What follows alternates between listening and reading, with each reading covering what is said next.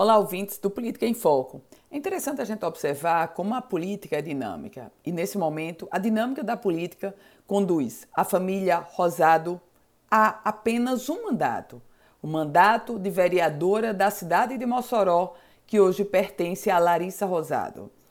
A família Rosado, que já teve o governo do estado com Rosalba Ciarline, a família Rosado, que já teve entre os seus grandes líderes Isui Rosado, a ex-deputada federal Sandra Rosado, Laíre Rosado, marido de Sandra Rosado, já teve também com mandato o Lairinho Rosado, irmão de Larissa Rosado, Carlos Augusto Rosado, o marido de Rosalba Ciarline, Betinho Rosado, que foi deputado federal, Beto Rosado, esse que está perdendo o mandato de deputado federal.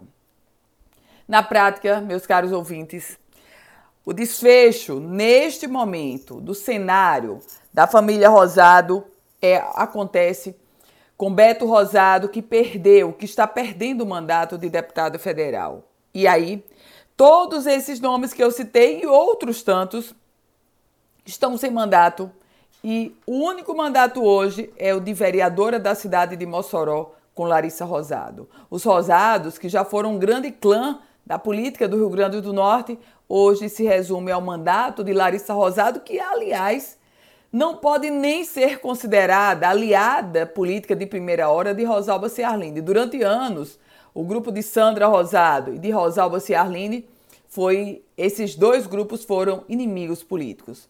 Nesse contexto, os Rosados, o clã Rosado, se prepara para 2022, para a eleição do próximo ano, com a prioridade de tentar retomar um mandato de Beto Rosado e um mandato para Rosalba Ciarline. A estratégia deste momento se coloca Rosalba Ciarline candidata federal, Beto Rosado candidato a estadual. Eu volto com outras informações aqui no Política em Foco com Ana Ruth Dantas.